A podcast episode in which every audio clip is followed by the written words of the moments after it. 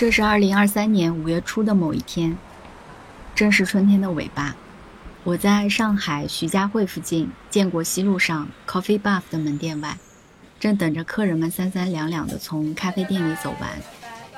傍晚的风轻轻吹着，低头看到隐隐绰绰的光线透过梧桐叶悠哉地洒在人行道上，顺势回头看了一眼，身后马路两侧的梧桐树还不算特别高大。而这个时节的梧桐叶也已经长到了巴掌大。客人刚刚走完，正是温凉适宜的季节，店门索性也开敞着没人关。我还没到店门口，就透过开着的门，远远看到靠墙的一排矮座，整整齐齐排着三个人，盯着各自的苹果笔记本电脑，像是在等人的样子。而其中两个人我是见过的。知道他们是精品巧克力品牌 Nibo 的团队伙伴。就在这个时候，Coffee Buff 的主理人李正刚好走进店里，Nibo 的伙伴忙迎上去调侃大家约错了见面地点。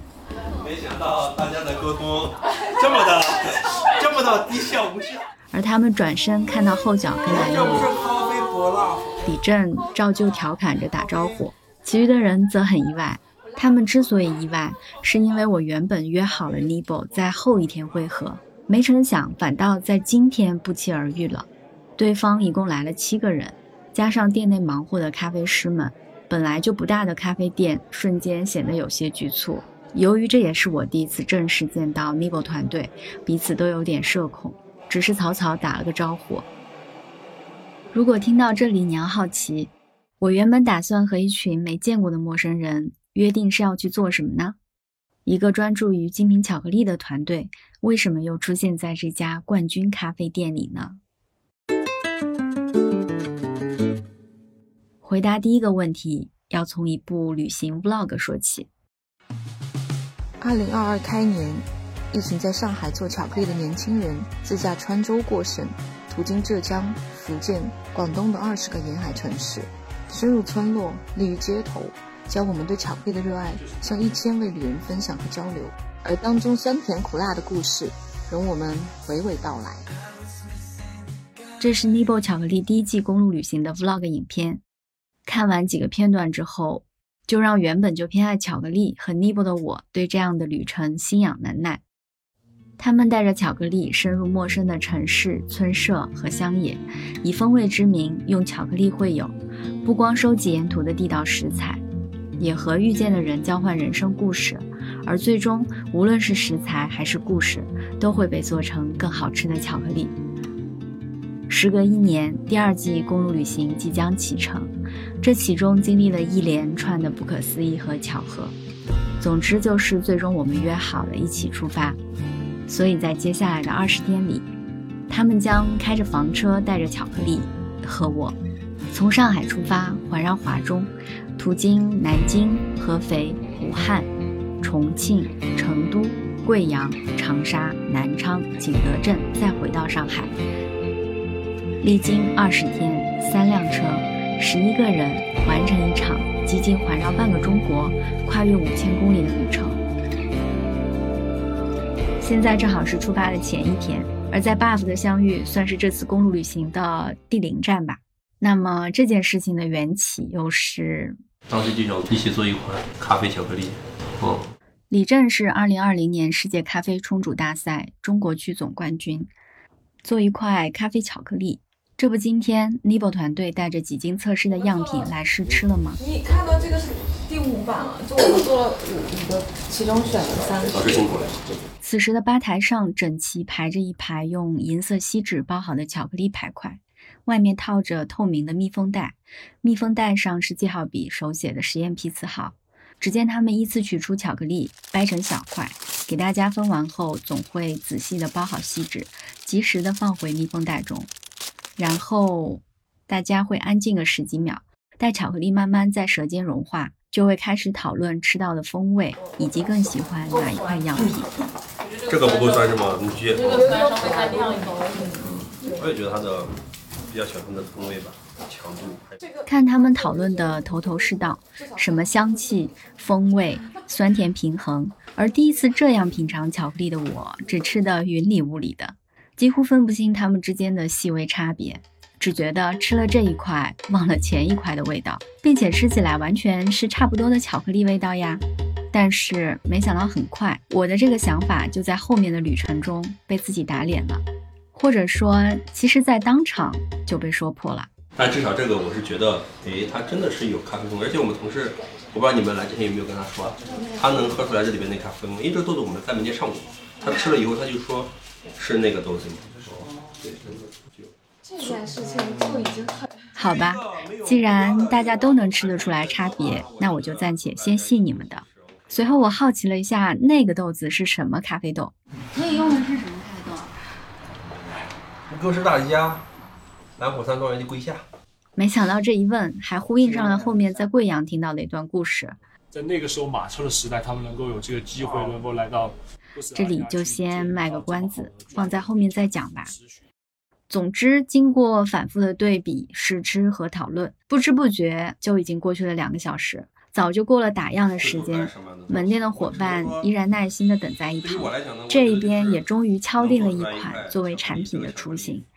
这这至少对我来讲，就是符合我预期的东西。这件事情就已经在场的每一个人都很满意，李正更是笑得有如王者上分般的开心。这部片子发布的时候，这款巧克力也该上市了吧？启程的礼物，啊，送你离开千里之外是吧？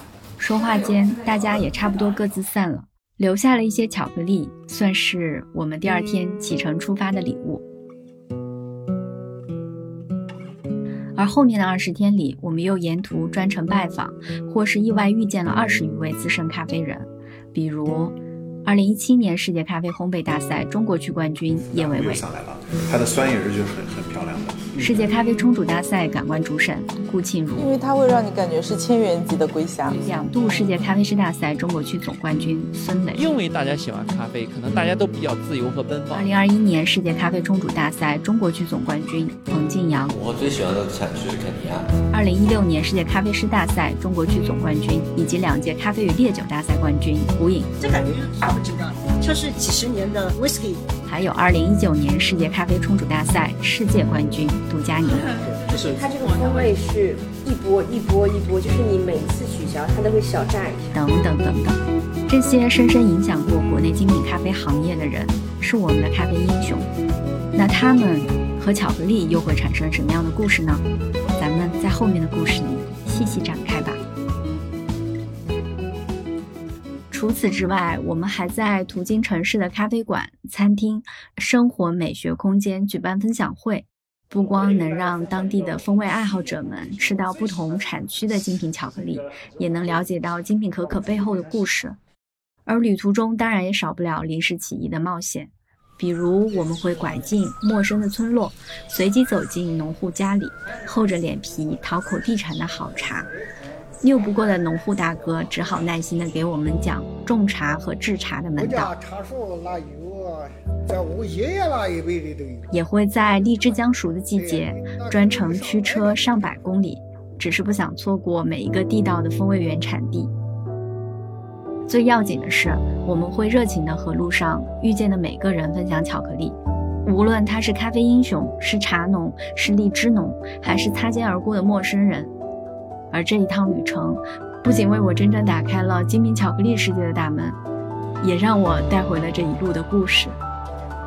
它不仅是一个关于精品巧克力的故事，也是旅途中每一个人的故事。这里是 Coffee Plus 播客出品的声音纪录片，我是雨佳，跟我们一起踏上这一程风味之旅吧。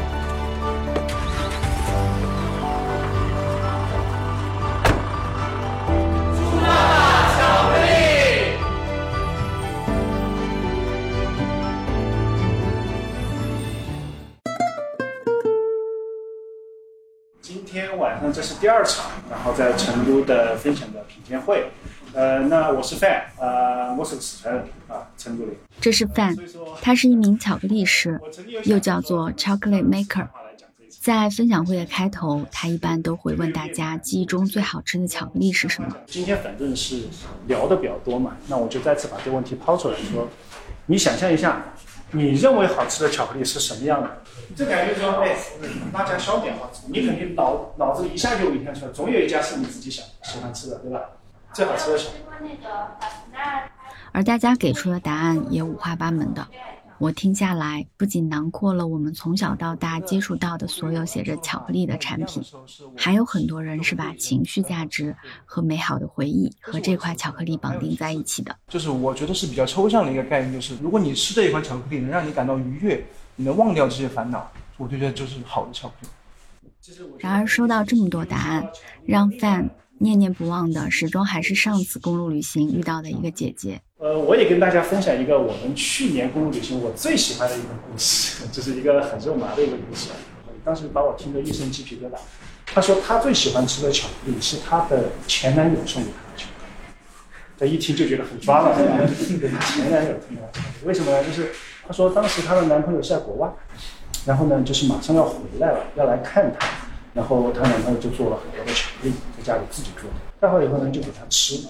嗯，她跟她男朋友讲。的说法是说很好吃，很好吃，但实际上他自己下来，他在讲述的时候，他告诉我，他说实际上那个巧克力是真的很难吃，差点有点无法入口。但是他又接了一句话，他说巧克力真的很难吃，但是又真的很好吃。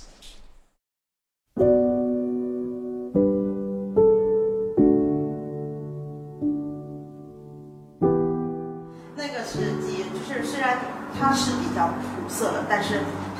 因为那时候在谈恋爱，所以说那时候的感觉是不一样的。那时候也是那个日子，正好又是比较特殊的日子，所以就是从那之后好像就没再碰碰过巧克对吧？就是我听到这鸡皮疙瘩起来，真的是，这个这个大姐太会讲故事了，对吧？就是巧克力的风味那个时候已经在某些程度上已经不存在了，它带来的是人的情感。假如让我来回答饭这个问题，就务实多了。因为让我记忆深刻的巧克力是一块写着单一原产地的巧克力，就像令很多精品咖啡爱好者入坑的那一支柑橘风味满满的埃塞咖啡一样。吃那一块巧克力的时候，我第一次感受到了巧克力里也有成熟莓果一样扎实的酸甜感，仿佛是橘子皮的香气萦绕在我的鼻腔里。既复杂又清晰的风味，完全不同于之前吃过的那些巧克力，只有单薄的苦或是甜。总之，当时就是觉得太好吃了，我激动的在朋友圈里写下，感觉打开了新世界的大门。这大概是两年前的事情，但是两年过去了，我对精品巧克力的认知依然没有什么长进，还是停留在原料好、更好吃的层面。听到这里，你应该已经知道了，今天这个关于巧克力故事的主角，其实就是精品巧克力。它还有一个名字叫做 B to Bar Chocolate，这是我们在做的巧克力类别。如果简单粗暴的来解释一下，就是可可生豆到巧克力块的，就是字面翻译应该是就是这个意思。与之对应的是市场上的商业巧克力品类，所以它到底和我们过去吃的纵享丝滑有什么差别呢？它跟传统巧克力的区别就是，主要也是一个原材料上的区别。就传统的商业巧克力，就是用从一些呃以西非为主的，就是廉价劳动力生产的品质非常低劣的可可，然后用工业流水线的方式把它做出来的巧克力。然后我们呢，我们所有的可可都会是可溯源的，就是它能够精确到哪一个国家、哪一个省份，甚至哪一个庄园，然后以及它的采收季节、它的处理方式。就是其实这现在是。呃，市面上存在这样一种精品级别的可可，然后我们把它拿来做成这样的有产地风味的巧克力。这是艾娃，同样是一名巧克力师，也是 Nibo 目前负责巧克力制作和品控的合伙人。就这个职业叫做 chocolate maker，所以对我们我们的原材料就是生豆，就是这些农产品，它都是用麻袋送到我们面前，其实是一个非常大的挑战。每一个环节都有可能出错，因为我们都是一个手工的过程嘛。艾娃提到的生豆就是指可可生豆，颜色外观有些像巴旦木，形状大小上则更接近于干的蚕豆，有些看起来干瘪瘦长，而有些则看起来饱满圆润一些，是用来做精品巧克力的原料。在分享会上，Nibo 都会准备几款不同产地庄园的可可生豆，给大家对比着感受一下。看它的颗粒大小，它的颜色，然后呢，再闻一下它的味道。而这样的生豆，就是我们在制作巧克力之前拿到生可可生豆样豆的样子。这是在重庆独立家具设计品牌利物英举办的一场分享会。可可树多种植在热带地区，所以多数人都没有见过。更不知道，原来它也是农产品，也难怪会有人在现场这样子问。所以这个是直接从树上摘下来的，是？呃，它是已经经过呃，就是发酵处理以后，再干燥以后，这个是啥？所以为什么？这个算是猜对了一半吧。直接从树上摘下来的是可可豆荚。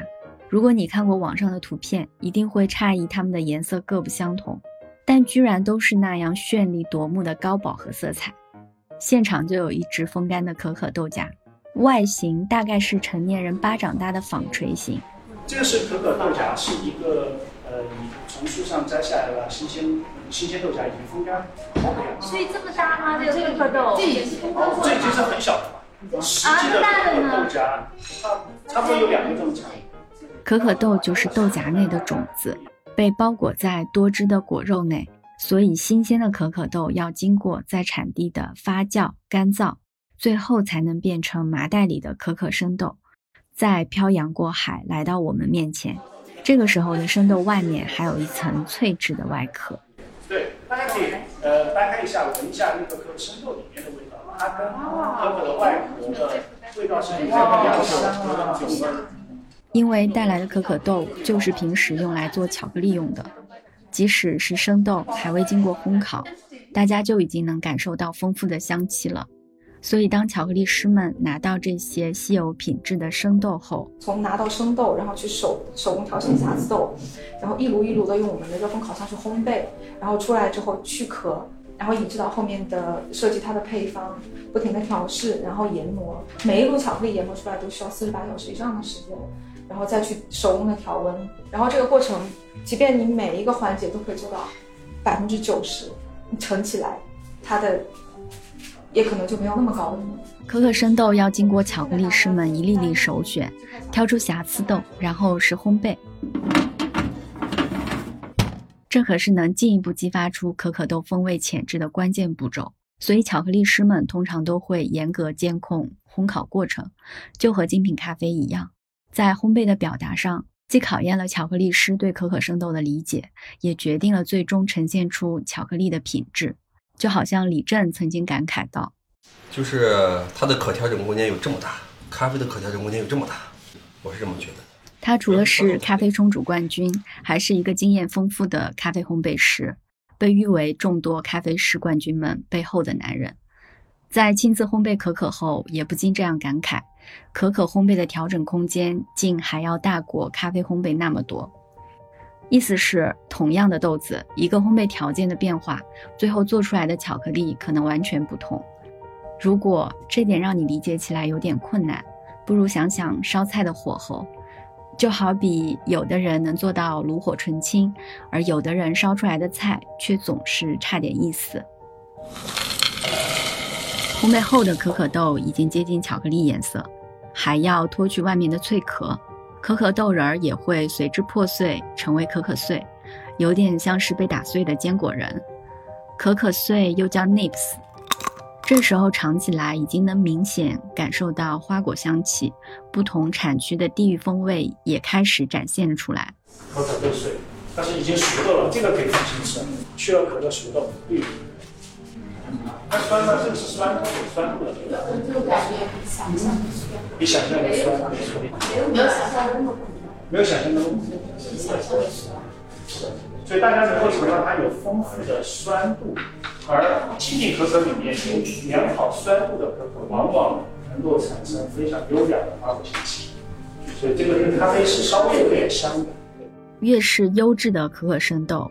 就像是优质的蔬菜和水果一样，它的风味特征就越是清晰、复杂和优雅。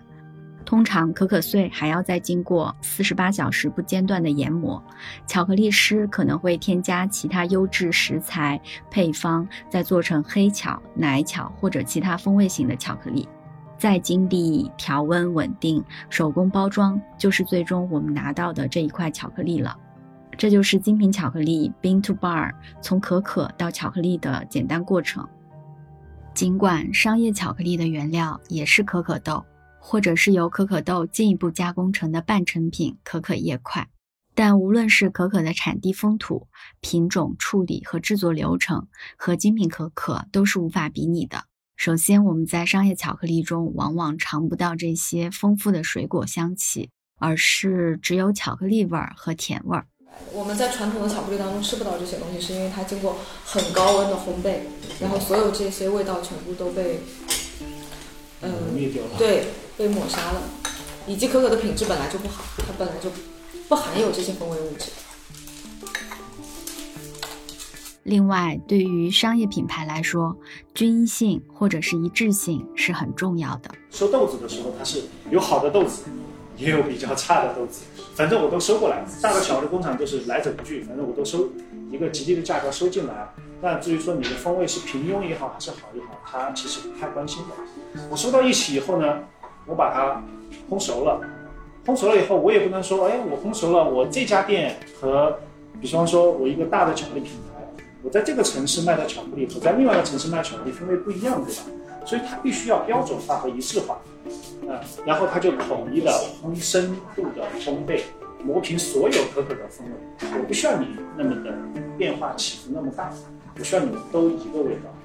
然后你味道调整好了以后呢，那就干嘛呢？就加糖。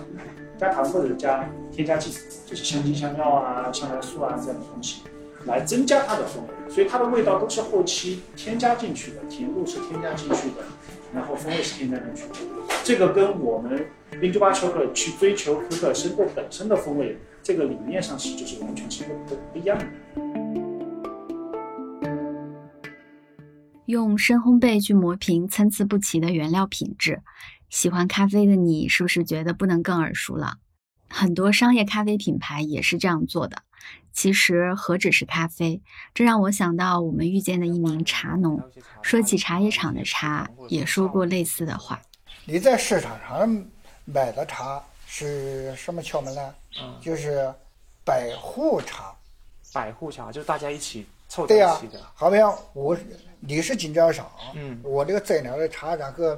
你不能就光收一一一个的农户的茶，对，你要收上百家的或者上千家的的茶，然后搁一起炒啊，嗯，不就叫百户茶吗？嗯嗯。你到我们农户来搞茶呢，大部分都是一个山头上的茶，哦哦，一个土壤或者是一个一呃一个茶种的茶，哦哦。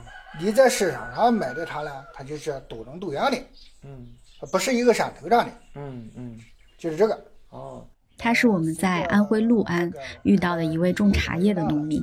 以前提起精品咖啡和精品可可，总是要强调溯源到某个山头、某个庄园，而讲究这些的往往是大城市里的饕客，生活精致的城市中产，有时候还会夹杂一些对原产地的人文主义关怀。但是在这个语境下，咖啡和可可变成了茶叶。透过一个普通的茶农之口，百户茶这个道理突然被说的再接地气不过了，这是让我预料不及的。所以这里就不得不提一下，我们沿途还拜访了一些茶农、茶园，也发生了一些类似这样有意思的对话。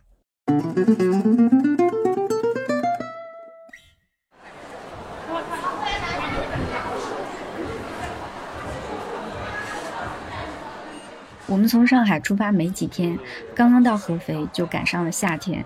在合肥咖啡节上，因为一位过路粉丝的建议，大家决定前往六安。下一站是哪里？六安或者是武汉。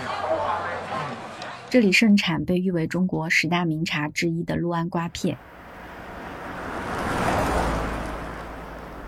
我记得那天上午从合肥出发，开了个把小时，就来到了一个陌生的村子。司机把车随机停在最边上的一户人家外。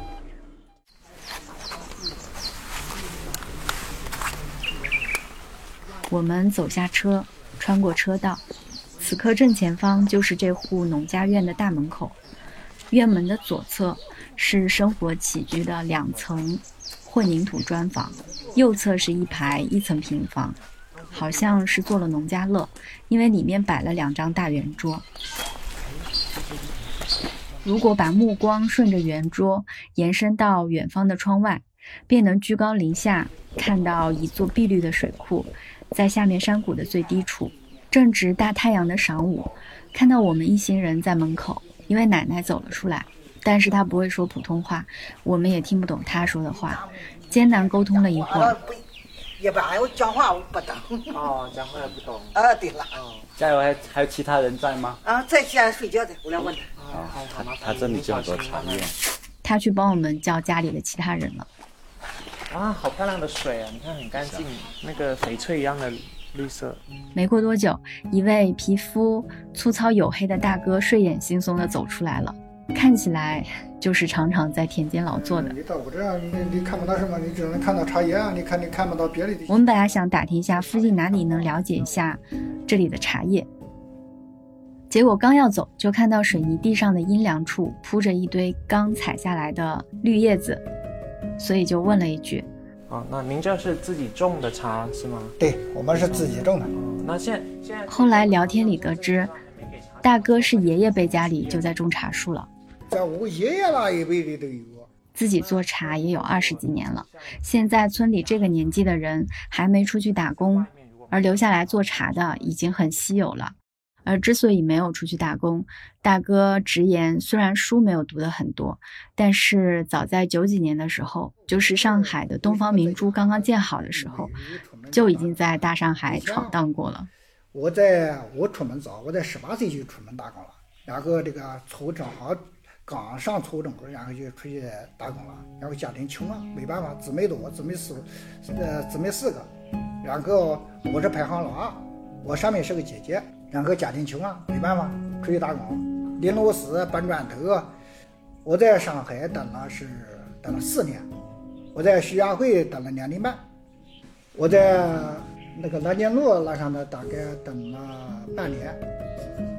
什么时候？那是九几年的时候，那个好像南京路这边个有个叫什么叫什么叫什么城隍庙是吧？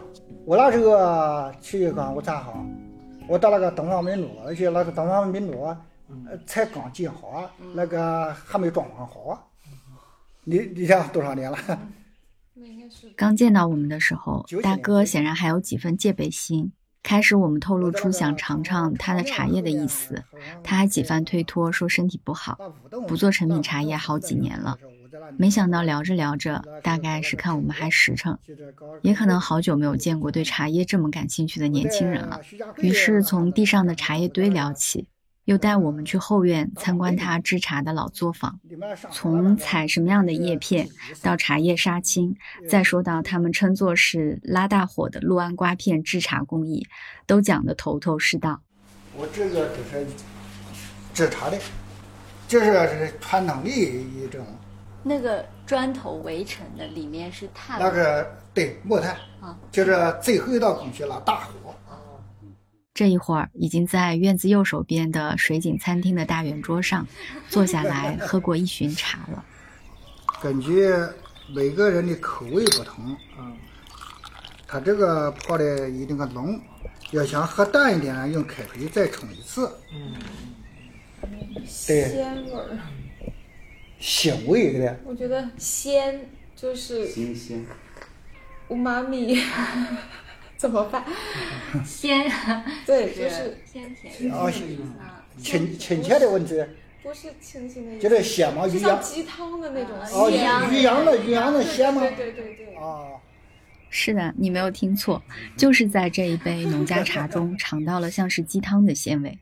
我们在精品咖啡和可可的品鉴上，时常会提到酸、甜、苦、咸、鲜这五大味觉感受，对我们来说也不算是什么新鲜事了。但这次是在茶叶中尝到的呀，可惜在水景餐厅里，关于鲜味的话题没能继续讨论下去。但这就是旅行有意思的地方。没想到一周后，我们在蒙顶山遇见了种茶的向大哥。他无意间为我们解开了这个疑惑。绿茶的香号有几种？提到鲜，恰恰是绿茶的顶级风味特征。最低级的香是什么香？叫豆香。豆香，那是最低等的。龙井就是豆香类型。第二，第二的香哈是什么香？板栗香，板栗的味道第三。第三种兰花香，有兰花的味道。第四种就是你说的鸡汤的味道，有鸡汤的感觉。蒙顶山位于四川雅安境内，雅安又被称作雨城，蒙顶山又叫蒙山，因山上烟雨蒙蒙而得名。这里真的是应了那天的情境了，屋檐下的雨滴滴答答，我们坐在屋内品了好久的茶。上山的那天正好是二十四节气里的小满，大家先是开车来到一个汇合点，就是下了国道线不远处的一个岔路口。都说小满夏渐浓，在这里等人的时候，确实觉得天气是有点闷热的。没多久，一辆面包车下来了，还是敞篷的。是来接我们上山的。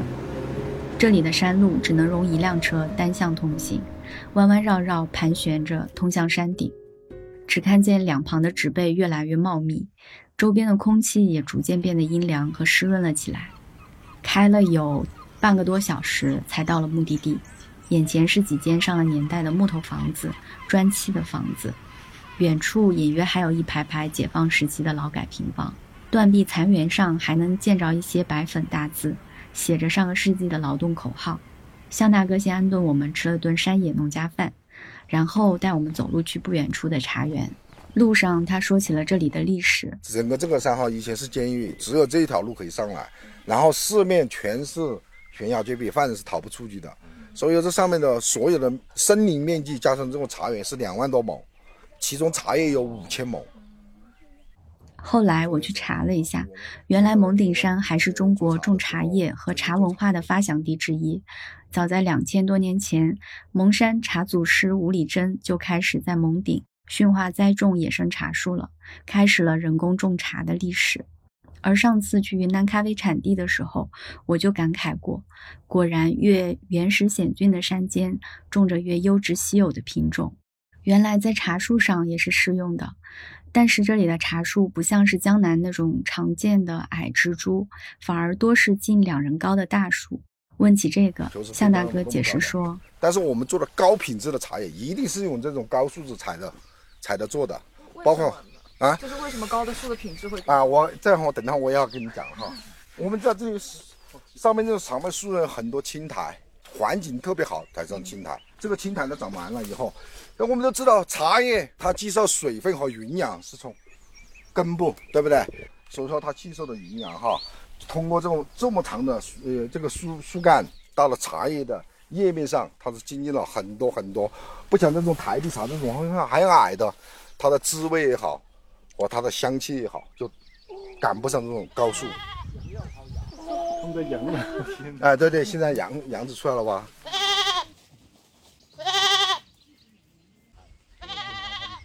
羊群走过后，向大哥继续给我们讲为什么这里能种出风味品质更好的茶。总结下来，无非又是品种、风土加上合理的农业管理。这里的茶树原本品种就好，加上无论山里的气候还是地貌，都称得上是茶树的乐土。我们这个地方的天坑多达二十多处，那么沉不住水了以后，都是非常适合于什么茶叶的生长。茶叶呢，它喜欢的是。也不是不太喜欢干，但他喜欢水，但是他又不喜欢涝，并且这里完全是有机种植的，为此不惜每年花费百万巨额雇人工除草，而不使用一点化学药品，这才有了我们眼前这片郁郁葱葱的生态系统，也因此能够拿到世界上最高标准的有机认证。而刚刚路过的羊群，就是吃着地上的嫩草长大的。啊，对，吃草会吃茶树吗？它不会，不会啃，因为啊，它不会，因为有很多嫩草，它喜欢吃嫩草嘛，它就茶叶，它这很老了，它就不会吃。那这个还没说完，山里的雨说来就来了，眼看着雨越下越大，我们赶紧一路跑回刚刚路过的一处屋舍。此刻，我们一行人把一张大长桌围得满满当当。向大哥一边忙着给我们泡茶，一边继续着刚刚的话题。嗯，是已经是第八泡了啊，香气依然很足。因为我们山上呢，它海拔高，它整个冬天到了春天，我们的山上发的芽哈，茶树发芽比山底下整整迟了二十天一个节气。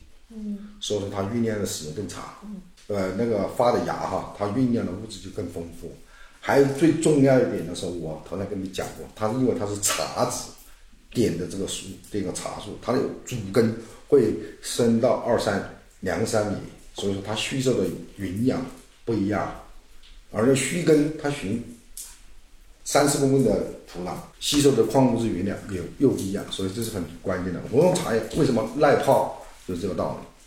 听下来我明白了，原来真正上好的茶叶意味着拥有更多的风味物质，这样我们才能有机会感受到更复杂以及更多元的香气和好味道。而风味物质的累积从植物在生长的时候就开始了。所以这些因素又必定是和品种以及风土息息相关的。聊到这里，我突然想起来两件事情，一个是前一天艾娃提起的一个问题：为什么可可会被用来做不同的就是单一产地的巧克力？为什么世界上那么多水果有那么多种子，为什么其他的并没有？为什么呢？就是因为可可其实它是属于风味物质含量非常丰富的几种水果之一。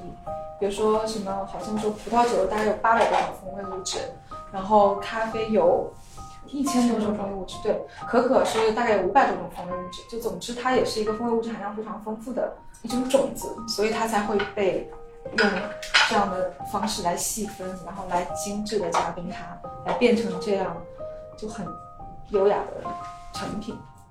其实，在精品咖啡上也是这样子的。越是顶级的咖啡豆，往往意味着它的风味物质种类越丰富，大概率也会更加好喝。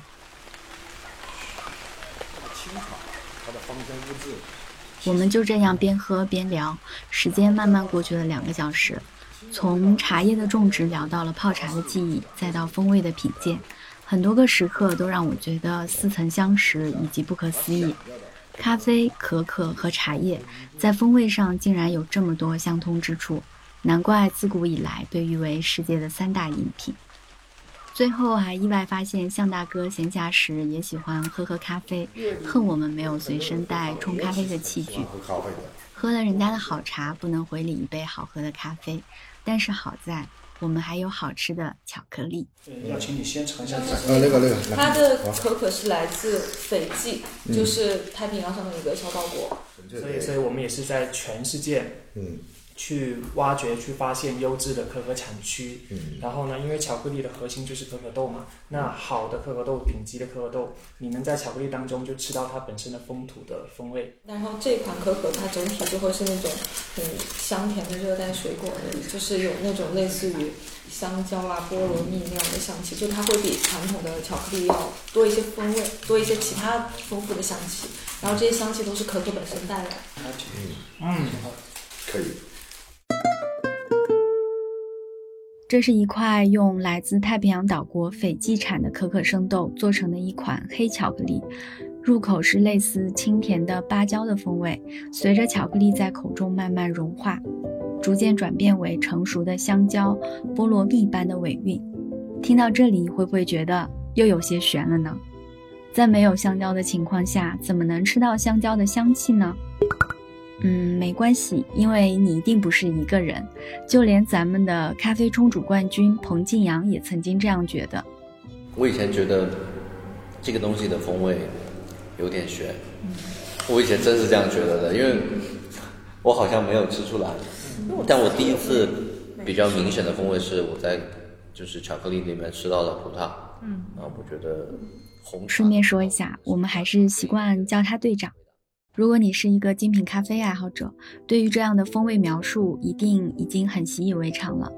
但假如你是第一次听说这样的方式，其实是用生活中常见的水果、花香，或者是其他熟悉的食物风味，去描述我们喝到咖啡时候能够联想到的嗅觉风味感受。还记得前面说绿茶里的豆香和兰花香吗？那也是我第一次知道，原来在形容茶叶香气的时候也会用到这样的方式，更不要说葡萄酒、威士忌了。所以精品巧克力也不例外。但是你别急，毕竟巧克力是用来吃的，咖啡是用来喝的。咱们又不是专门的从业者，即便没有受过专业的品鉴训练，也丝毫不会影响我们愉快的享用一块巧克力。就好比我们在六安给茶农大哥也分享了几块巧克力，要不要先尝一下我们做的巧克力？当他吃到其中某一块的时候，他这样说：“嗯，这个有红茶的也还是一种感觉，比较像你那个做成绿茶的一种感觉。”这个就你有讲的闻那新鲜的，要像像你给它做到那一种。这个不是的，这个就是可可本身的味道。这个我们没有往里加任何的茶，对，就是这个可可本身，它吃起来就很像茶的香气。就前面刚刚在就是您讲那个茶的时候，对，就是说这个山头，我知道我是吃喝的这个山头的茶。我感觉这个巧克力味道更浓一点，是吧？对，它更香气更大一点，就它天然的风味。所以我们感兴趣的也就是这些天然跟我那个茶叶一样，把这原汁原味的东西。对对对，你看，就是这个感觉。这款巧克力是用厄瓜多尔翡翠庄园的可可豆做成的黑巧，就我们这种叫做黑巧克力，就是它只有可可和白砂糖，没有别的东西。它最明显的风味特征，恰恰就是有着乌龙茶和啤酒花一般的香气。而一个茶农对茶的风味再熟悉不过了。所以，即便是第一次吃巧克力，也能精准抓住这其中的风味。其实，陆安的茶农大哥也不是这一路上的个例。有次范带着冒险小分队驱车去四川合江的荔枝产地，回来后就兴奋地说起过他的经历。从那个合江过来，泸州，嗯，就开了五五五个多小时这么开过来，就是那边产荔枝嘛，但现在还没有啊，就没到季。嗯，那我们去路过那边的时候，然后跟一个。荔枝种植户，嗯，一起聊一聊。哎，我也把巧克力拿出来给他尝。嗯，他是种荔枝的，嗯，他很了解荔枝各种各样的品种，嗯。然后呢，哎，他直接说，他说这是干荔枝的味道。哦哦，晒干。他是一个农户，他没有吃过精品巧克力，过去人生当中没有吃过这样的巧克力。他会用自己，人们都会用自己擅长的语言去对表述。对。我也是这么认为的，百分之两百认同。因为我这是贵阳对的咖啡的主理人胡颖，也算得上是一位顶级的风味玩家了。早在二零一六年就夺得了咖啡师大赛的冠军，后来又两次斩获咖啡与烈酒大赛的冠军。整个的感觉就是它能够描述风味，就是你不会想象说一个长期在田间地头，呃，做做农农作物生产。觉得他们对自然的味道。才有分辨能力。对是的，我们都很同意。常年在田间劳作的农户，平时吃到的大多是自然生长的食物。或许比起在城市里长大的我们，对于自然风味反而更有辨识度。尽管如此，多数刚接触精品巧克力或者是精品咖啡的人，都会发现没有办法准确的描述风味。这也是再正常不过的事了。给自己更多的耐心和时间吧。但是话说回来，即使描述不出风味，又有什么关系呢？不论是吃巧克力还是喝咖啡，只要你喜欢就已经足够了。我们的公路旅行还在继续。如果说普通人对于自然风味的感知是一种天性，那么对于那些咖啡冠军们来说呢？他们可都是经历过长期且系统的风味品鉴训练的。这个时候，当大家坐下来一起吃巧克力，可就是另外一幅神仙打架的情景了。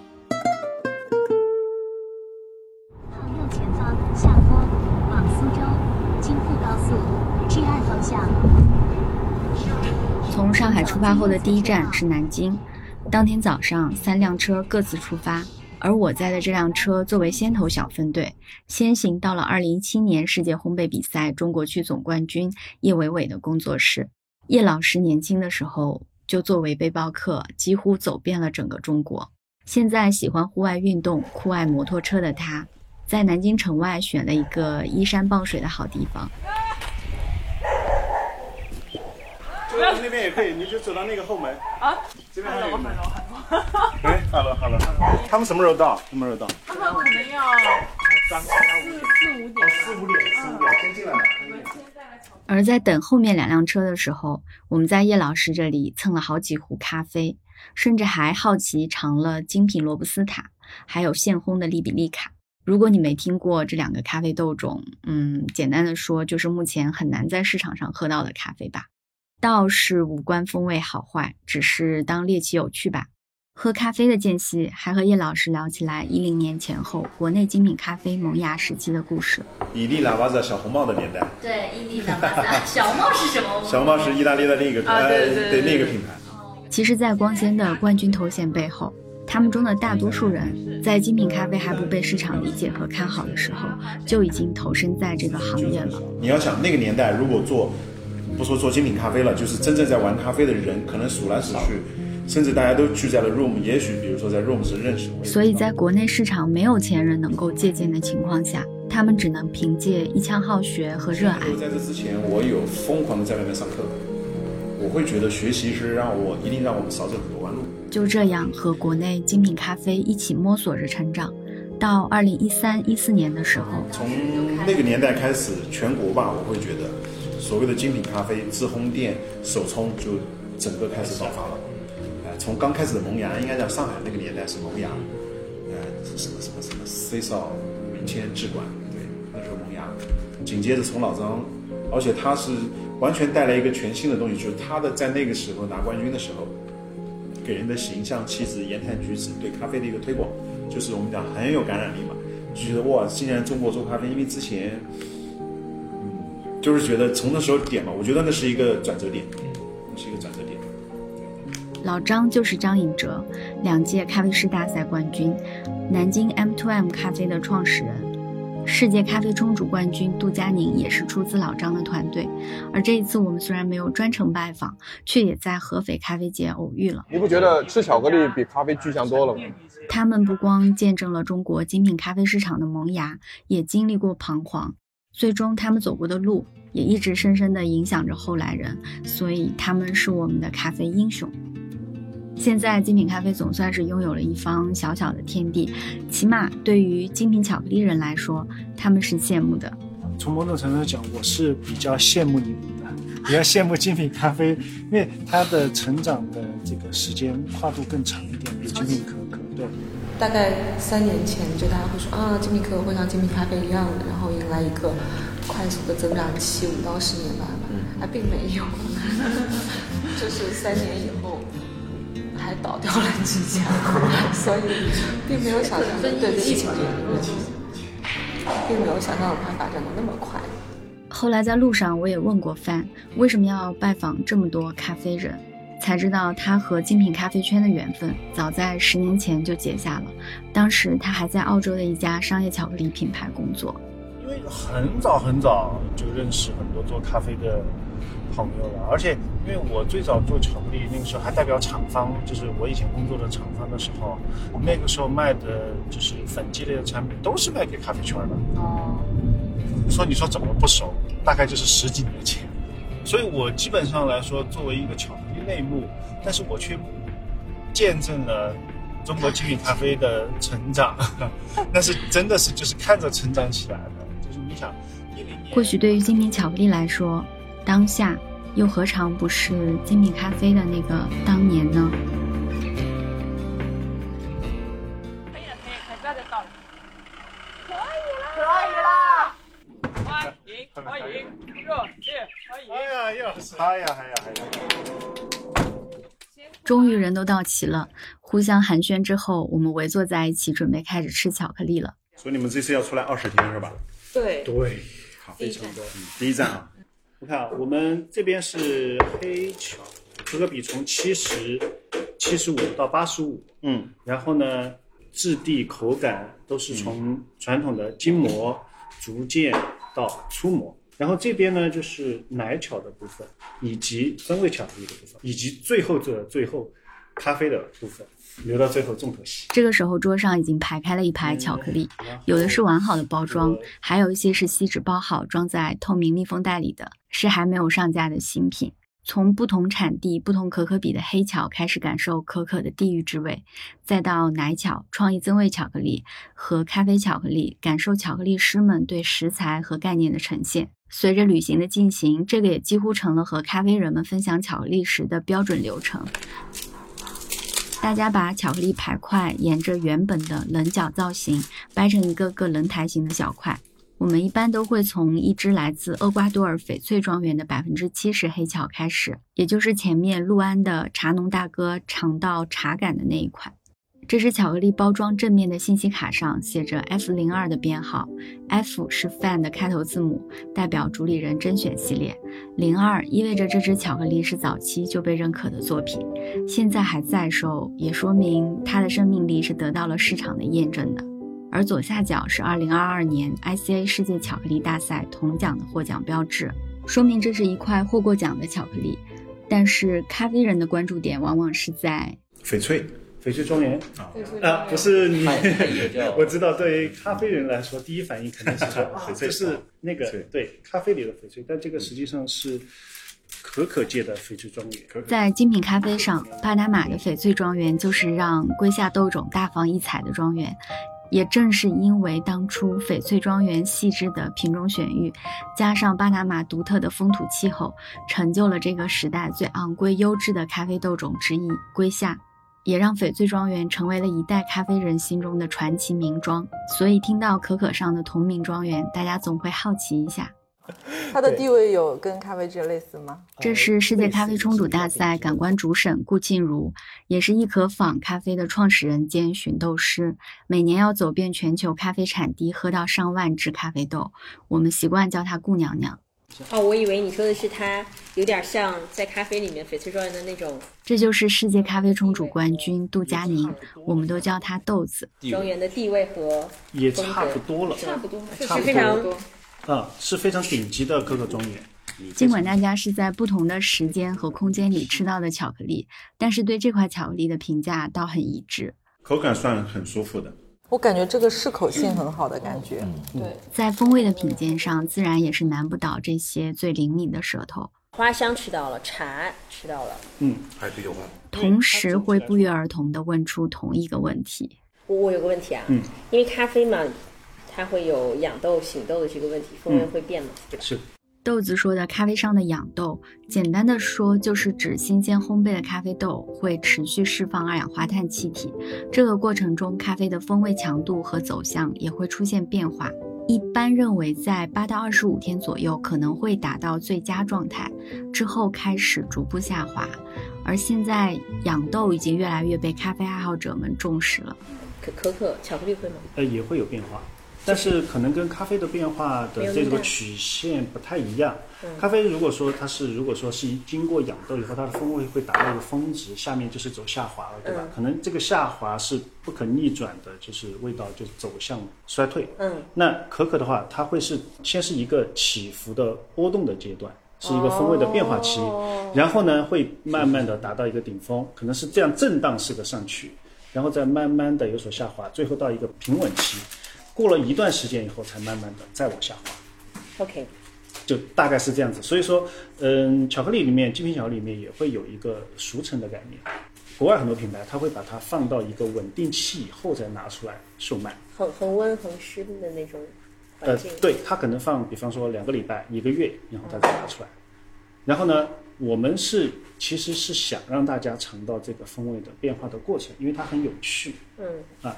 那除开前，比方说前三天或者前一个礼拜，它是一个剧烈变化的过程，我们可能会抛开那个，因为它还有很多很高的涩度或者是一个高酸度。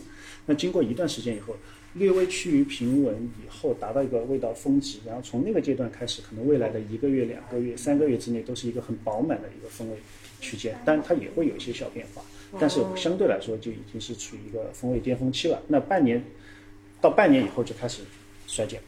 是这样子，所以它可能比咖啡要拉得更长一点，这是一个呃稍微不太一样的地方。OK，这一点还真是。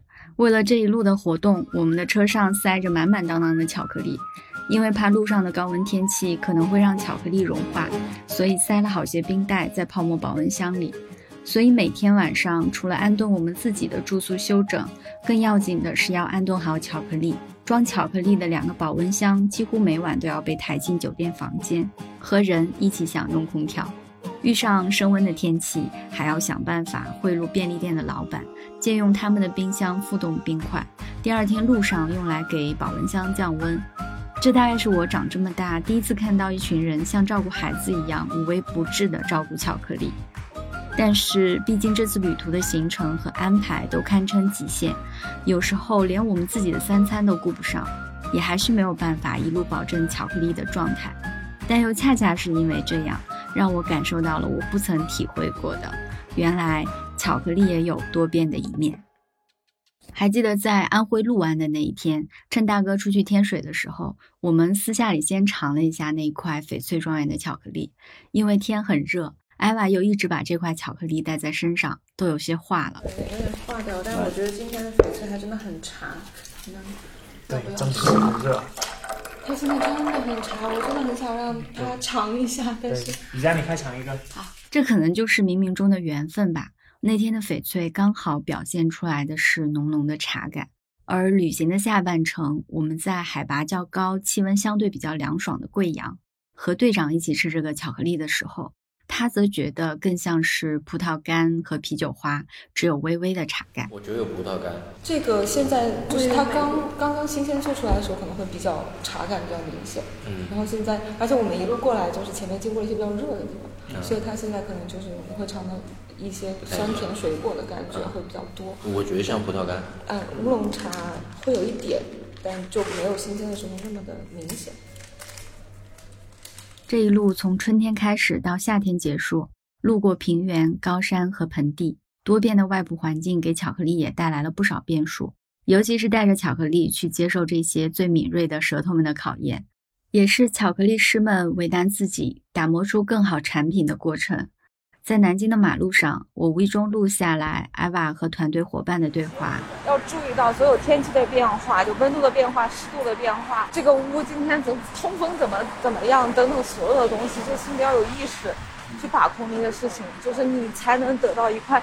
我们今天拿得出手，能坐在这些人的面前，就是我们为什么去见他们呢？这些偶像，就嗯，咖啡很多咖啡人和偶像，就是你要。要要是为难我们自己，在每一个步骤上为难自己，你用这么一个小时时间打动所有人。那么是哪些巧克力打动了这些咖啡人的偶像们呢？印象深刻的其中有一块是来自秘鲁乌克亚里的百分之七十的黑巧。豆种基本上就是产自这条乌克亚里河流域，它都叫乌克亚里，专门以它这只河的名字而命名的这个分类。豆子尝完是这样评价的：这个我很喜欢，这个东西是进嘴慢慢的，然后你感觉它一点点炸开，一点点炸开，一点点炸开，它的余韵是最强的。嗯，路上的每一个咖啡人都很喜欢这块巧克力，而姑娘娘吃完则是一语道破玄机。这个吃起来很像我们的龟夏，很莓果花香，嗯。就从昨天来看，是好像获得一致好评，都最喜欢这个。再再往前也是。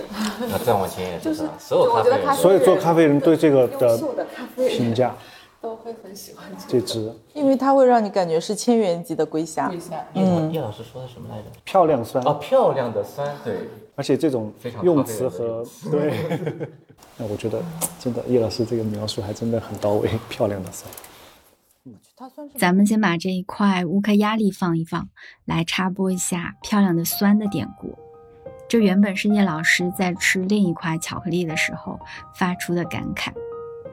他最后收尾的时候，就是快吃完的时候，就是像类似于西柚调的东西就出来了，那种就觉得很漂亮的，就复杂度又上来了。它的酸也是就很很漂亮的。嗯，酸漂亮这件事情是。对人才会说，对，酸是漂亮的，很活泼的，很愉悦的。嗯，所以这个如果酸漂亮了，在巧克力上也是比较正向的，是也是加分的。对，咖啡会觉得是一个加分项啊。对，然后我们可能会，我们都觉得酸漂亮这个描述很妙。那是一块用威皮斯的可可生豆做的百分之七十的黑巧，来自中美洲岛国特立尼达和多巴哥的多斯威斯塔斯庄园，我们会简称它叫做 DV。而所谓漂亮的酸，大概就是像自然成熟的水果中才会出现的那种饱满且平衡的酸质。这里我还学到了一个有意思的感官小知识。范说，因为当时觉得这支可可带有的玫瑰、荔枝的风味很珍惜，边上的我还一脸的疑惑，没想到豆子倒是很有共鸣。像玫瑰和荔枝这种的风味，一样的，在不经过添加什么商业那种加香精啊，是很难在巧克力里面找到的。嗯，在咖啡里也是，所以我知道它有多稀有。对，它是很稀有的风味，但是又是天然，嗯，所以这样的是很难得的一个豆子。所以这个在而队长听了也直言，这两个风味在咖啡上也是时常一起出现的。一般咖啡里面，你要喝得到玫瑰的话，几乎就有一支低温下来了。这块巧克力在路上也是一样的多变。在南京和贵阳的时候，因为天气凉爽，它还很干玫瑰。对，因为它没有像荔枝那么新鲜，它像葡萄也像葡萄干儿，对干的那种。对，所以它其实更像风干玫瑰的香气。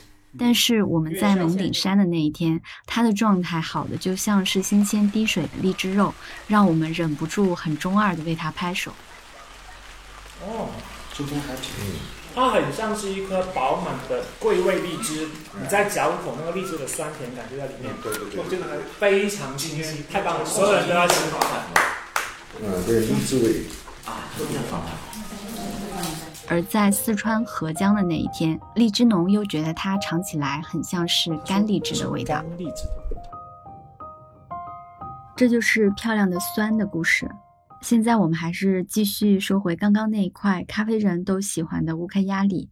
其实不光是做好的巧克力会变化，可可生豆因为是农产品，就和水果一样，每年的品质也会出现变化。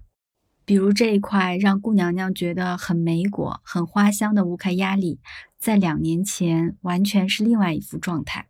但同时你也很难想象，这个豆子在两年前我们在做的时候，它是摩卡加甜朗姆的风味。哦，它是带有一定漂亮的苦 的风味的，但现在就是它的这种梅子调还就挺好的。而不同的巧克力师去呈现它的时候，也会有不同的诠释。这只豆子呢，因为前两年是我处理的，今年是 Eva，然后他会在这个方面的处理上有他的一些想法。所以说，同样一只豆子，有不同的人可能思思路上稍微不一样，也会出来的风格也不一样。但是所有的基础。就是说，它是一只好豆子，且它有这个风味的潜力。嗯，就是这样的话，大家去挖，只是挖到不同的宝，就这种感觉。说到挖宝，珍惜优质的可可生豆，对于巧克力师们来说，就像是一块稀世璞玉，很多时候来之不易，拿在手上又让人觉得兴奋不已。为了挖到这其中最好的珍宝，表现出一只可可最大的潜力。哪怕是已经日夜难眠、绞尽脑汁，他们也还是会觉得不够好。就是它值得，我们还不够好，它值得。春秋就是一只这样的可可，用这只可可豆做成的巧克力，光是这一路上带着的就有三个不同的版本：一个是普通版本百分之七十五的黑巧，一个是百分之八十五粗研磨的黑巧。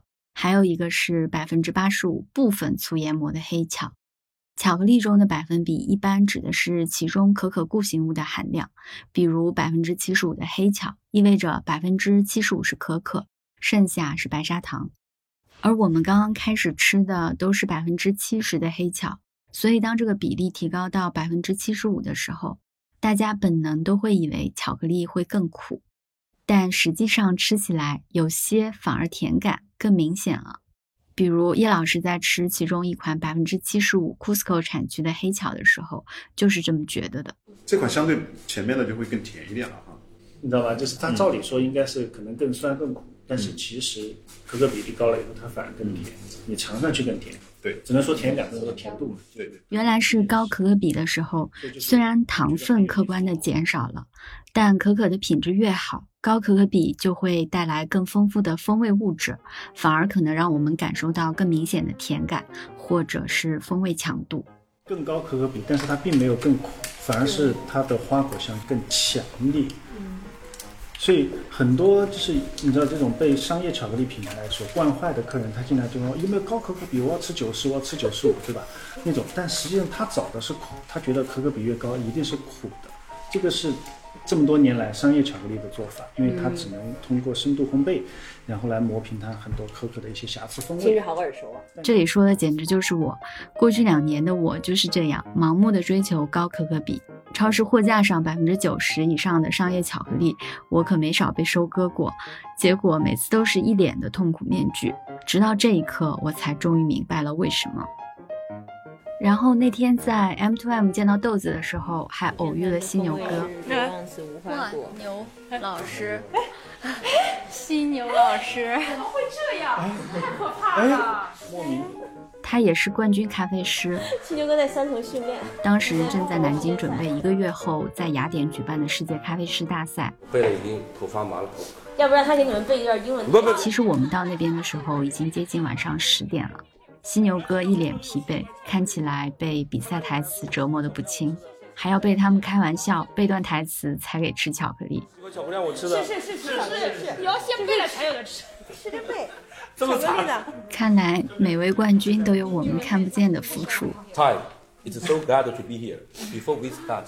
没想到犀牛哥真的认真的背了起来。就这样，我们有幸提前听到了世界级赛事的展演主题。犒劳一下，犒劳一下。台词背完了，也该继续吃巧克力了。然后这个呢是同样是百分之七十五，但是这个是呃秘鲁的一个稀有豆种春秋。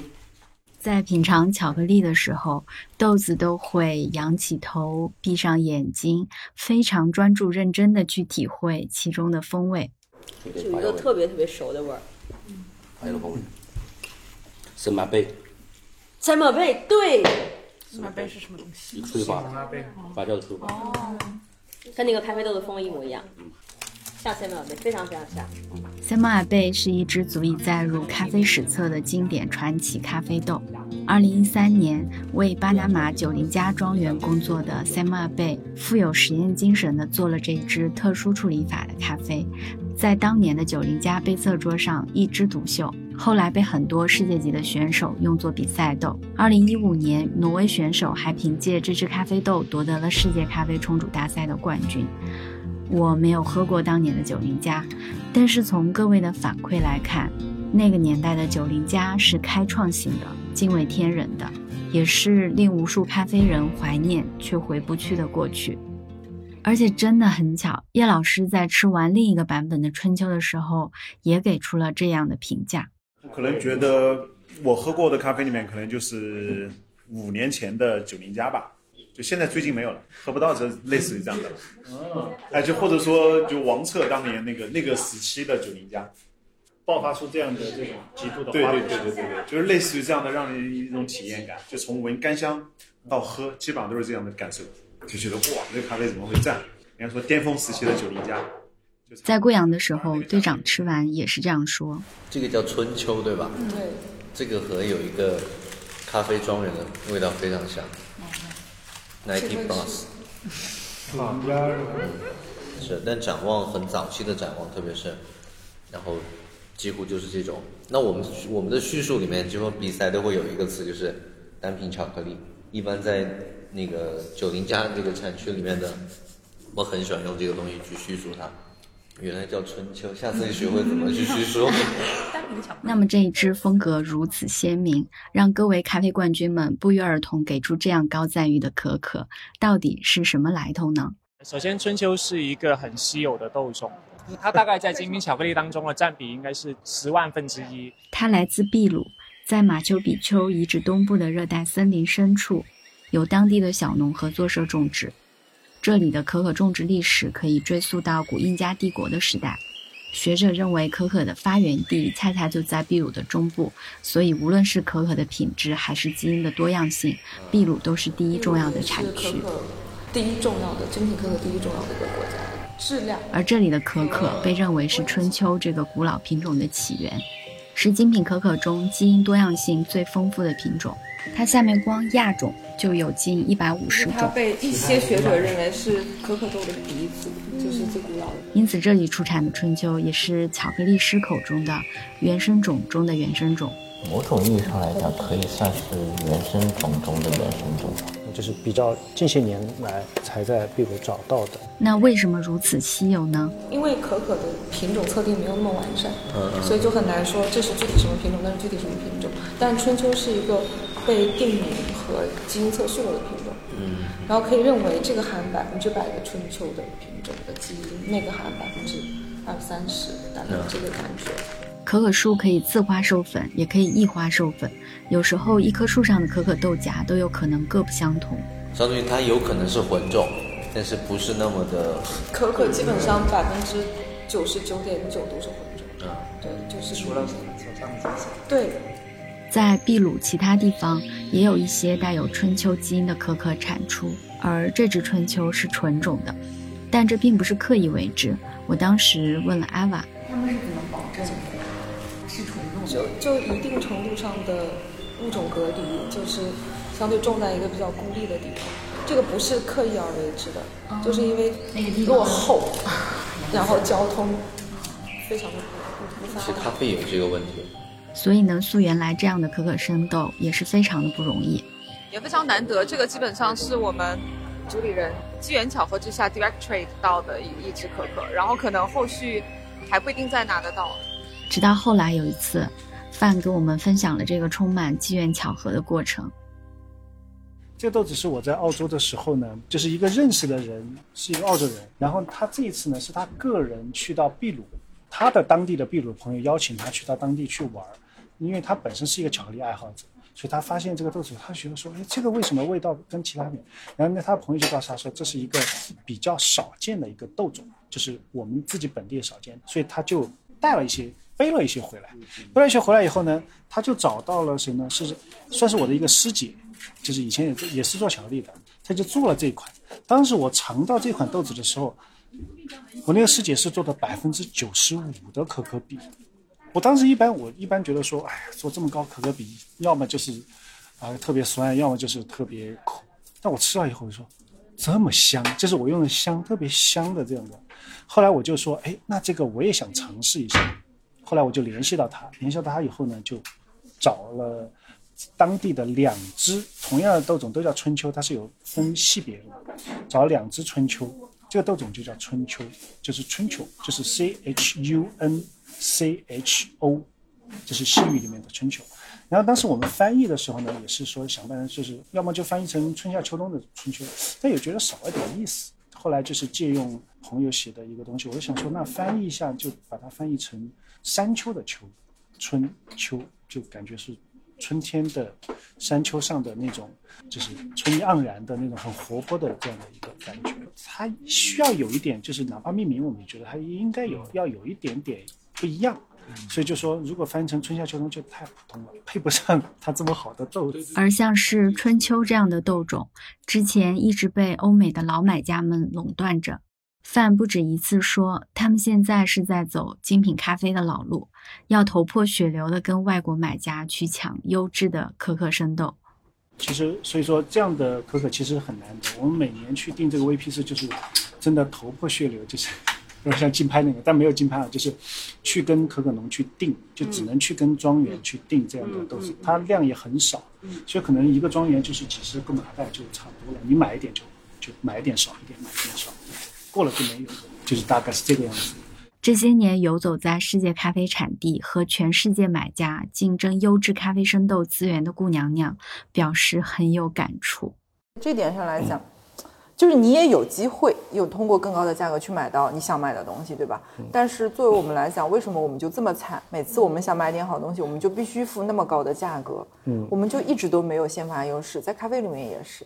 其实你你看，包括驴子也好，包括哪家，就是这些龟夏，以前我们没有买的时候，欧美买家买的时候非常便宜的。然后现在，但是我们如果用他们同样的价格不卖给你，然后当我们去买的时候，价格翻番。当然，人家现在也是翻番的价格在买的，但是我是觉得，反正我们没有那个初始累计的那么一个过程。嗯，所以说嘛，就是等到咱们有那个真正有那个条件了，哈，直接去原产地把这个 给他。我们再说回这只春秋，后来艾娃回忆起第一次拿到这只可可豆的情景，他说：“因为那只生豆实在是太惊艳，这只就是在吃过很多品牌巧克力的春秋之前，就是觉得嗯是是一只很不错的豆子，但没有留下那么深的印象。但就当时在拿到那只生豆跟我们分享的时候，就是嚼那个生豆，就觉得就是大半夜我们三个人非常激动，就是怎么可以这么好吃？就是要要怎么样才能把它还原出来？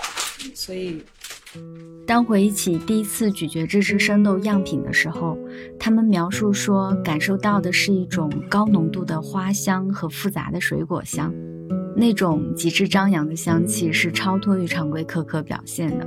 而在那个当下，他们觉得要用它来制作巧克力，越是接近此刻感受的复刻，才是对这只可可越极致的风味诠释。最终，他们决定尝试用粗研磨的方式去呈现它，做了这一块与众不同的巧克力。它长得其貌不扬，肉眼还能见到粗粒的可可碎，像是一块很不精致的泥巴。那天，豆子看了半天，终于忍不住问了出来：“我看了这个半天了，这个为什么长得通通拉拉的？” 哦，对，这就是它的应应该的长相。这个是粗磨。其他都是细等一下，这个是粗研磨是吗？对。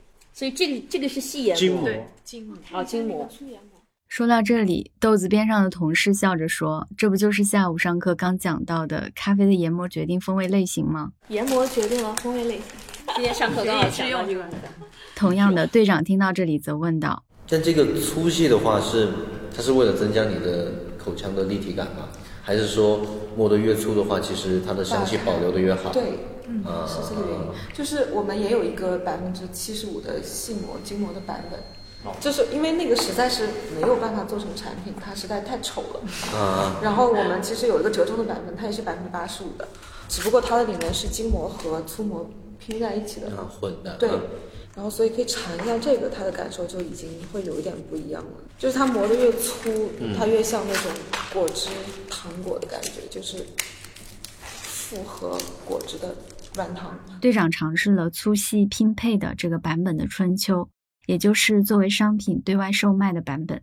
不出意外的直言，更喜欢那只百分之八十五的粗磨春秋。我选那个。而顾娘娘和豆子则是这样说。我咀嚼它的时候，我会一开始我觉得它很酥脆，就是那种感觉，很像吃一些那种对坚果甜点的那种感觉，就比方说像用开心果啊，或者是用小核桃仁做的一些什么那种甜点型的。然后到中间的时候，感觉味道有点太强了，我有一点觉得啊太多了吧。然后再往后面，它就变得比较莓果，然后有一些花香，然后有一些葡萄。慢慢慢慢慢慢的，它快要走的时候，你就会想说不要走不要走，那种感觉。所以我们为什么日常吃不到粗磨呀？没人做呀。口感会绝大部分大大部分人对巧克力的印象还是，呃，纵享丝滑，是不是？对，就是它这个风味是炸裂的，是一波一波一波一波一波，就是你每一次咀嚼它都会它都会小炸一下。就是因为它风味这么好，所以我们决定了粗磨。因为好多其实它不适合粗磨，你会流失风味啊。在玛雅文明中，可可又被称作是众神的食物。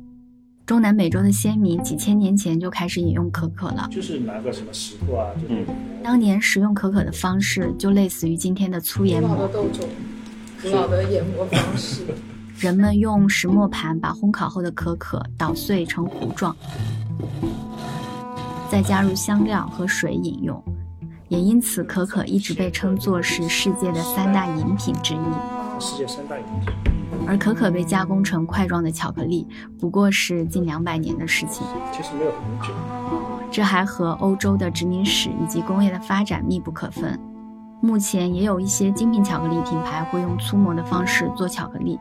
一般来说，粗研磨的巧克力也意味着这支可可的品质是上乘的，就是因为它可可足够的好，风味足够的复杂和多样，我们才敢这么去做。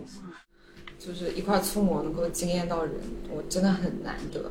嗯，就是日本有一个品牌叫 Minimal，它就是专门只做粗磨，不知道有没有尝过。然后我吃过它挺多块巧克力，然后都觉得就是啊，确实有区别，但是没有。没有什么太深的印象，就我也不会因此而觉得粗磨是一个特别好的做法。嗯，所以就就直到吃到了这个成就，才觉得它就必须得粗磨。所以粗磨也不是我们想象的简单研磨一下就好了，因为研磨时可可的风味也在发生着变化。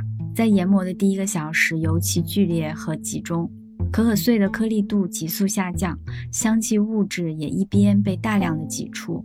而要找到满足口感和香气都最佳的平衡点，其实是巧克力师分秒之间的取舍。这块春秋从常规的四十八小时到几小时，再到最终确定下来的这个仅仅研磨了几分钟的版本，才终于有了这块拿得出手的巧克力，也用它打动了咖啡英雄们。这感觉就是 top 级的，像是几十年的 whisky。哇，这个这些母子，对，即使是这样，巧克力师们觉得还是不够。就是这些原材料已经用了过半了，还剩的已经不多了，我们都还在试图把它表达更好一点。对，所以就是在做一种诠释，就是它值得，我们还不够好，它值得。对，嗯。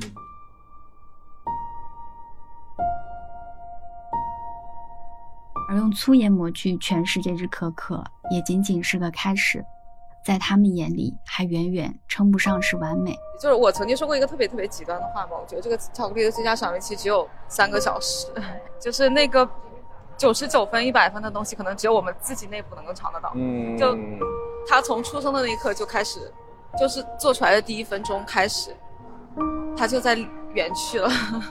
因为它越是独特的风味，而且挥发性的香气，对，所以才会让你觉得香。对，尤其是像同为咖啡人的胡颖也很能理解。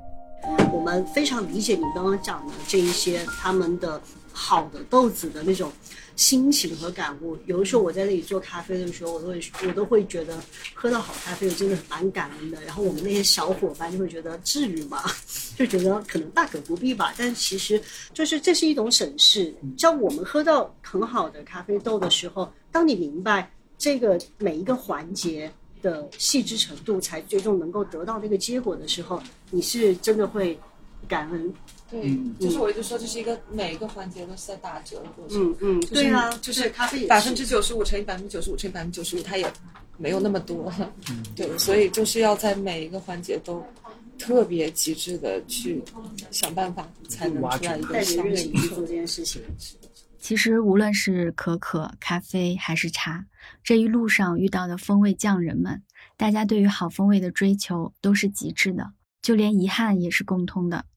还记得陆安的那位茶农大哥吗？当时我们喝着茶，他突然仿佛是想起了什么事情一样，表情很认真地跟我们说起了他的困扰。我一直困扰我大概有几十年了。我们这个茶，在这个杀青过程中，一种这个味道是香甜香甜的，叫香甜可口的一种。为什么就在成品茶就不能把这个香气锁住？嗯嗯嗯，守住，然后摆在餐桌上给人家这个世人尝呢，人家这个茶的口感非常完美。但是等到我们这这干干了以后啊，就像成品茶到餐桌高头就没有那个一种的香气了。但是茶香还是有的。让大哥困扰的是，他发现新鲜茶叶在杀青的时候的香气最香甜。却没有办法全部保留在制成的茶叶中，让茶客享受到。原来不止春秋是这样，绿茶也是这样，而咖啡更是如此。同样都是来自于自然的馈赠，它们的风味在我们经手的每一步都在打折扣，并且每个人都想做到最好，可惜谁也摸不到那个天花板。就是啊，对，要知道这个东西的。天花板在哪儿？要知道它最好的样子是什么样子。就这件事情，我当时就想说，我后来觉得就可能不太合适。就这件事情，这个世界上没有几个巧克力品牌能够做到，就是摸清每一只豆子的天花板。你怎么知道它还能不能更好？你怎么知道怎么能让它更好？啊，就这件事情真的很难。对，对的。这是那天从叶老师那里出来之后，艾娃在马路上说的。其实我想说，刚刚说也是合适的。因为叶老师也觉得，在风味的诠释上，是我们自己的短板限制了咖啡豆所能呈现出来的最好状态。可以做到摊一点，其实烘焙上完全可以，也可以做的摊一点，就是追求口腔触感平衡感，body 甜什么酸甜平衡，同时保留香气，就是这是可以实现的，就是怎样可以做到。但是其实很多，就像我们前面有聊有聊，比如说我的一个学习的一个经历，但是因为可能很多人的理解可能停留在某个阶段，或者他的学习成长的一个过程没有到那个阶段，每个人包括我也有我的短板嘛，就每个人有一个自己的短板，或者说啊，其实咖啡都一样的了啊。如果比如说我们把每每一个环节都做到极致，那出来的咖啡有机会很好喝嘛，对不对？嗯。所以我们可以贪一点，对，烘豆上也可以。还有蒙顶山上的向大哥也是这样说的。我们做茶，尽量把茶叶的话，把把它本身的内质都反映出来，一定是要把它做到，不是说做到最好，但我一定要把它做到最极致，是最每一个人的梦想，对不对？这就是梦想，对不对？不管怎么说。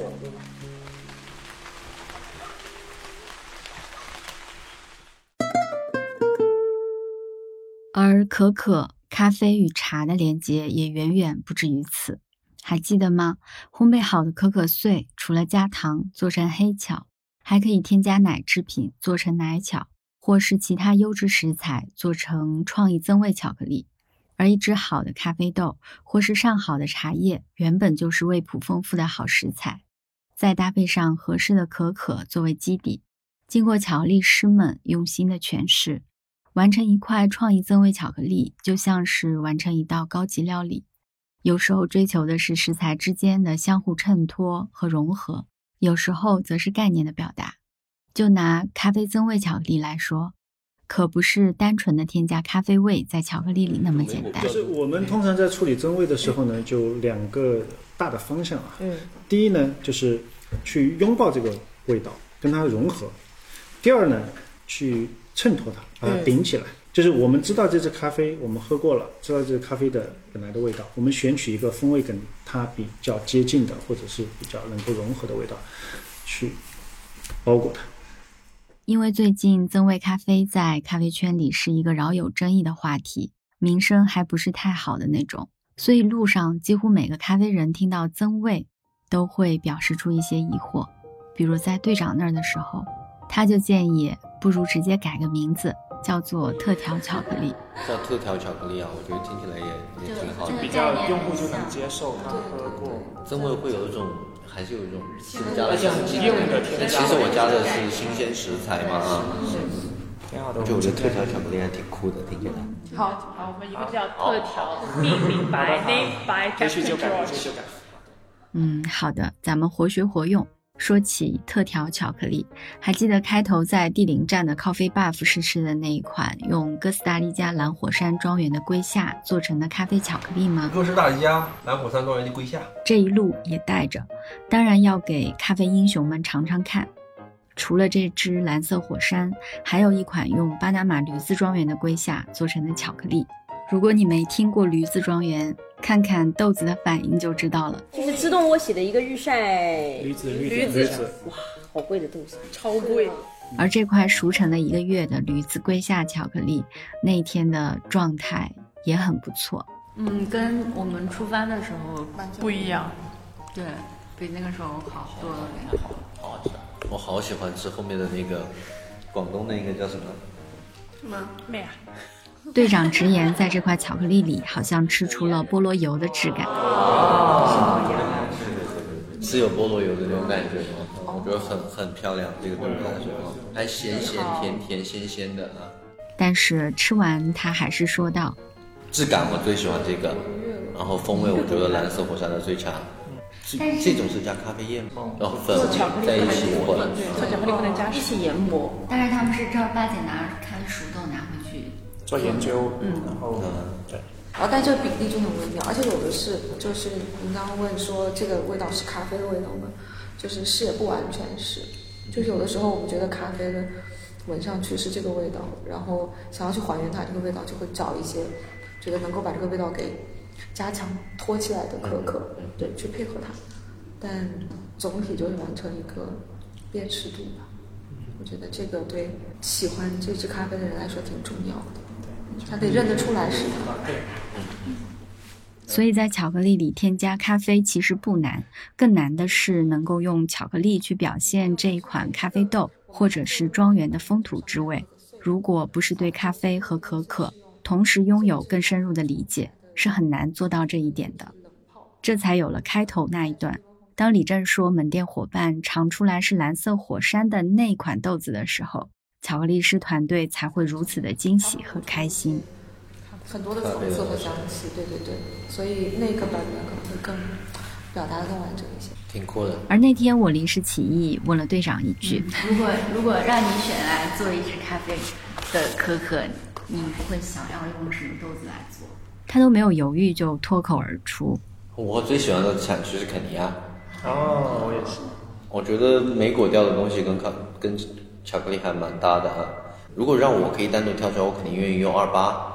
然后做一个中烘焙的肯尼亚，它本来就有黑巧的那种调性，你还可以做层次啊，做一批浅焙的，它可能变成覆盆子，做一批中焙的黑莓，再做一批深焙的混在一起做一个比例，后面是黑巧，然后再跟巧克力在一起，它层次感，我觉得可能会很漂亮。当时我其实只是无心一问，没想到这块肯尼亚巧克力现在还真的被做了出来。当天我们从乔治队长那里离开，就赶去了同在贵阳的队的咖啡，在那边见到了冠军咖啡师胡颖和他的烘焙师卢源。范拿出蓝色火山的咖啡巧克力给大家品尝，只说是对可可跟咖啡的融合。我问卢源有没有吃到咖啡的味道，他尝了尝说：“我不知道那个坚果的调性是不是一个你们在增加了咖啡的这个结合的融合的过程。”嗯，我的第一反应以为这是一个常见的误会，因为很多非咖啡行业的人，比如调酒师，在用咖啡做产品的时候，都会用传统的深烘焙商业咖啡豆。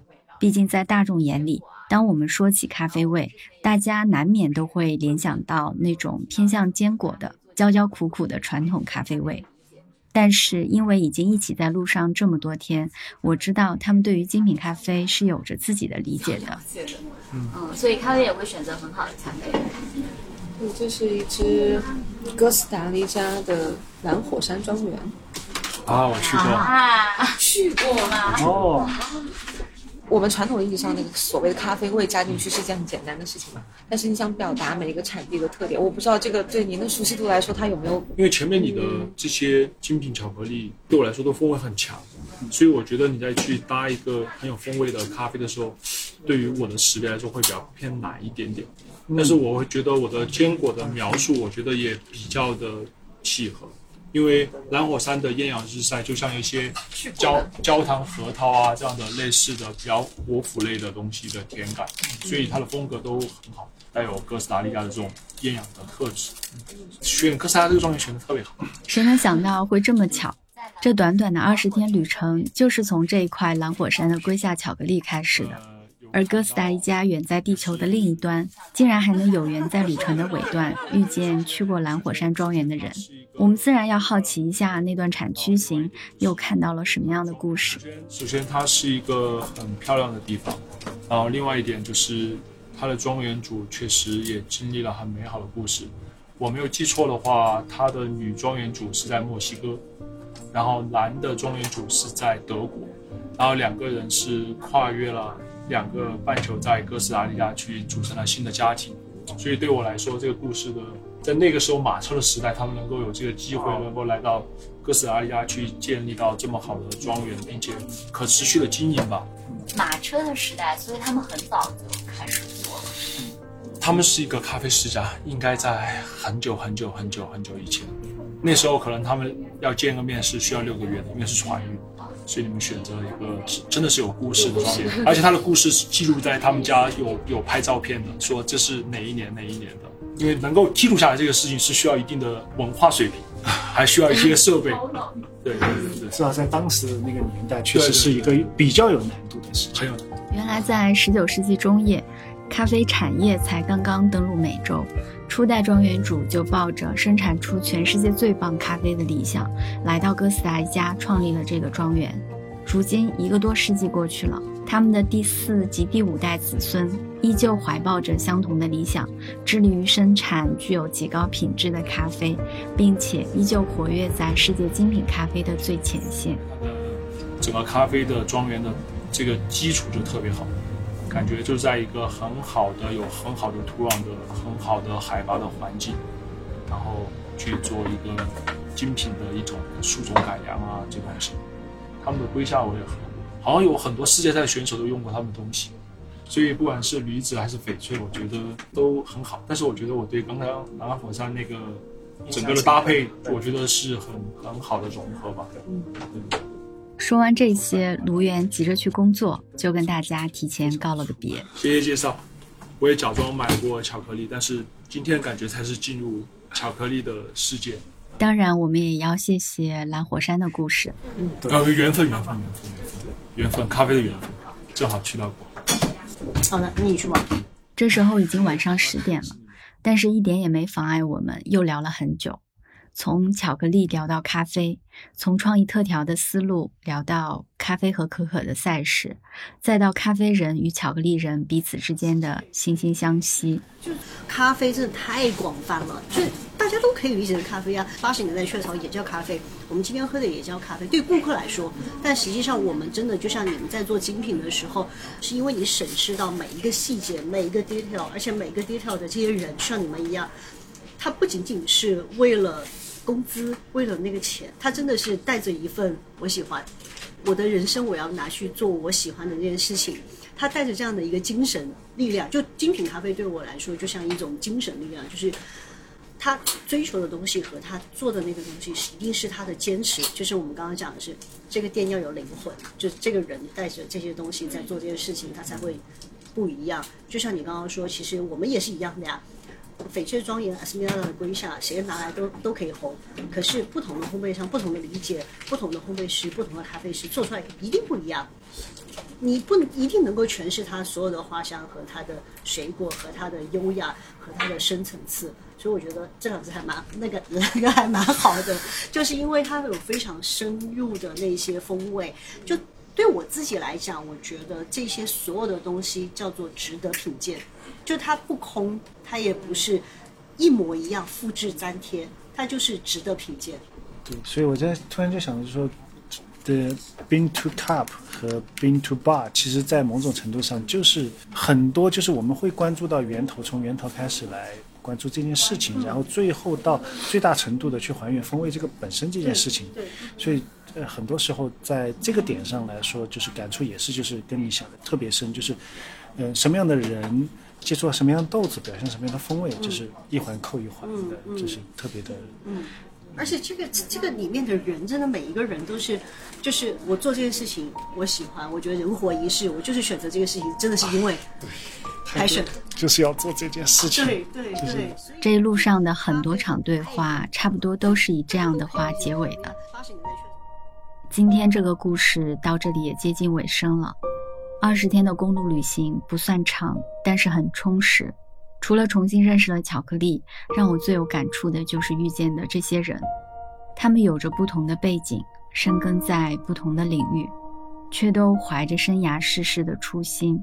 做着自己热爱的事情，乐在其中去做这个事情这是巧克力师范。这一路上，我不止一次听他说起过这样的话。因为这个事情对我来说就是一个做到退休的事情。因为我从一零年然后就开始接触，开始做巧克力了。嗯，然后呢，时隔十年、十几年以后，我的那些朋友也见到我说：“啊，你还在做巧克力？”很多人大概就会觉得说，一个行当或者是自己的职业做做几年可能。会变会换，然后，所以他们觉得说，我怎么还在做就是？因为我一直在做这个事情，我也挺喜欢，就是乐乐乐在其中去做这个事情嘛，就继续做下去。还有那天结束了在重庆利物音的分享会，大家太喜欢那个空间了，于是留下来和主理人李有武聊到很晚。他是一名家具设计师，也是这样说的。我这个人就是有点那种一期一会的意思，就是我觉得我跟这个领域里面交上朋友，或者说要共同走一些路之后，你不可能随意变道。我就觉得在室内，就是这个主要是室内还有建筑嘛，就是在这个领域里面，我就觉得那我就做个家具嘛，你们做空间，我做家具，就我想法很简单，我就觉得这是我一辈子，哎呀，就几十年嘛，然后就一直在这里面一直这样。而有时候那种热爱甚至不需要挂在嘴边，早就写进了每天的劳作日常里。比如他只是陆安一名再普通不过的茶农，普通到我们连名字都忘了问。当问他做了这几十年茶最开心的是什么的时候，他说道：“什么会开心的？做茶这我只跟你这么讲嘛，没有什么开心的，只会最累的。开心的时候啊，赚到钱的时候是最开心的。除了这个人，别的都是累。来，你像新新娘子三十多度，然后你搬在地里面，然后弯着腰弓着被子了，面朝黄土背朝天的，家搁那在太阳暴晒时采茶，你家可可可是最累最辛苦。然后回来了了那种一两百度的大壶给它烤，然后你家可辛苦。最开心的咋咋呢，像我们的喝着茶品着茶，然后说着话是最开心的。谢谢大哥让我品到这样的茶，就是现在，就是现在。还有小满那一天，在四川蒙顶山经营着千亩茶园的向大哥，我们临走时问及对茶叶的热爱，他说：“因为喜欢茶，所以说你就爱上茶。一个人最兴奋的就是你做一件最最喜欢的东西，当成一份职业，然后你就会不断的去追求这个茶哈。”很喜欢，然后你就会了解茶的知识，然后逐渐逐渐就爱上了茶，所以你就会，首先是喜欢，然后爱上，然后你就会去做。而和这群巧克力师同行一路，朝夕相处，回来后最让我忘不掉的情景，是他们打开自己向陌生人介绍每一块巧克力的时候，那种对巧克力溢于言表的热爱。他们不仅用心地诠释每一只来之不易的可可，也想要努力地讲好每一粒可可豆的产地故事。我们在里面只加了新鲜的枇杷干，然后并没有加任何柑橘类的西红柿啊、香料之类的。然后它是一个比较特殊的处理方式。这就是这个关于巧克力和旅途中遇见的人的故事了。我在那块百分之八十五的春秋巧克力的包装内侧看到过一段话：做成巧克力的每一粒可可都是独一无二的。我与你的分享也是，这也是我此刻最想对你说的。而这一路的好食材和故事，远远多过这一部片子能够承载的。但是好在，他们都已经被做成了更好吃的巧克力，而你值得这一块更好的巧克力。